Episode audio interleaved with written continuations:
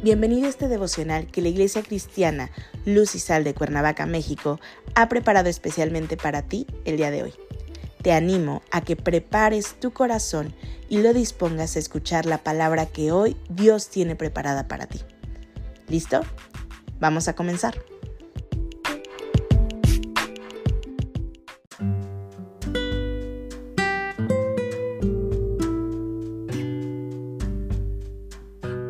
Hola, ¿qué tal? Es un gusto saludarte el día de hoy. Bienvenido o bienvenida. Recuerda que estamos en nuestra serie devocional Hazlo para Dios, que la Iglesia Cristiana Luz y Sal de Cuernavaca, México, ha preparado especialmente para ti el día de hoy. Nuestro tema de hoy es proceder. Hoy te voy a pedir que tomes tu Biblia y me acompañes a la primera carta a los Corintios capítulo 10, versículo 31. La palabra de Dios dice, Si pues coméis o bebéis o hacéis otra cosa, hacedlo todo para la gloria de Dios. Todas las áreas de tu vida debes de someterlas a Dios para que verdaderamente puedas darle gloria a su nombre. El cristiano no es llamado a ser de doble ánimo, es decir, de una manera de comportarte los domingos de reunión para adorar y alabar a Dios, para darle honra y gloria, y ser otro en tu manera de vivir durante la semana sea en tu casa, en el trabajo, en la calle o cuando te encuentras conduciendo tu automóvil. Debes de proceder a actuar conforme a la palabra de Dios. Dios no es de doble ánimo. Su palabra y proceder no cambian. Siempre actúa de la misma manera, porque es perfecto en todo lo que hace. Así debes tú de hacer las cosas. Todo lo que hagas, hazlo para Dios y no para agradar a los hombres. Estamos llamados a agradar a Dios por medio de las conductas que te pide llevar a cabo. El versículo de hoy nos dice que debemos hacerlo todo, es decir, todo lo que llevemos a cabo en las actividades del día a día. No se limita a lo que comas o bebas, porque no es solamente una cierta esfera de tu vida que está sometida a la voluntad de Dios, sino que es tu vida completa.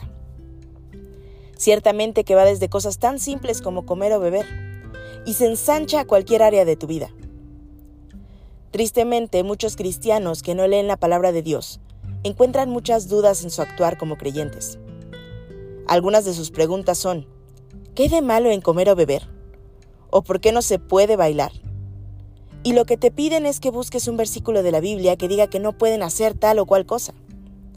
Esa es una manera en la que denota el escaso conocimiento de la palabra de Dios. La vida de un creyente no consiste en sujetarse a un número de reglas humanas y todo lo que está fuera de ellas eres libre de hacerlo. Nada se prohíbe, pero sí, todo lo que hagas debe de dar honra y gloria a Dios. Todo lo que hagas debes de hacerlo para Dios y no para tu gusto personal. Debes andar como libre, pero no para hacer lo malo.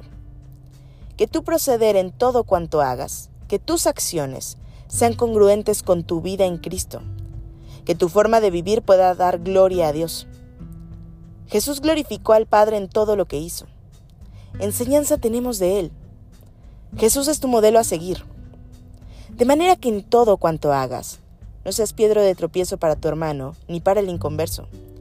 Sé congruente en el proceder de tu vida, buscando hacer las cosas para Dios con el objetivo de glorificar y darle siempre honra a su nombre. Acompáñame a orar. Padre Celestial, gracias te damos, Señor, porque nos has visto con misericordia, Padre, y nos has traído a ti con lazos de amor. Señor, hoy queremos que nuestra vida, Señor, sea testimonio de ti. Que te glorifiquemos y honremos con todo lo que somos, Señor. Que no seamos, Señor, solamente creyentes de domingo. Que no seamos solo, Señor, creyentes cuando alguien más nos está viendo que sea de la iglesia sino en todo tiempo, Señor, en todo lugar, cuando alguien nos vea, pero también cuando nadie nos mire, porque tú, Señor, todo el tiempo estás presente. Señor, transfórmanos conforme a tu propósito. Espíritu Santo, sé tú nuestra guía en cada paso. Te damos toda la gloria, toda la honra y todo el honor solo a ti, y oramos en el precioso nombre de Cristo Jesús, Señor y Salvador nuestro. Amén.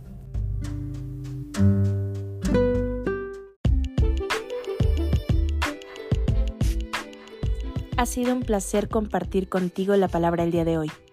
Te animo a que no te pierdas ni un solo capítulo de esta serie devocional. Nos vemos el día de mañana. Y recuerda, conecta con Dios.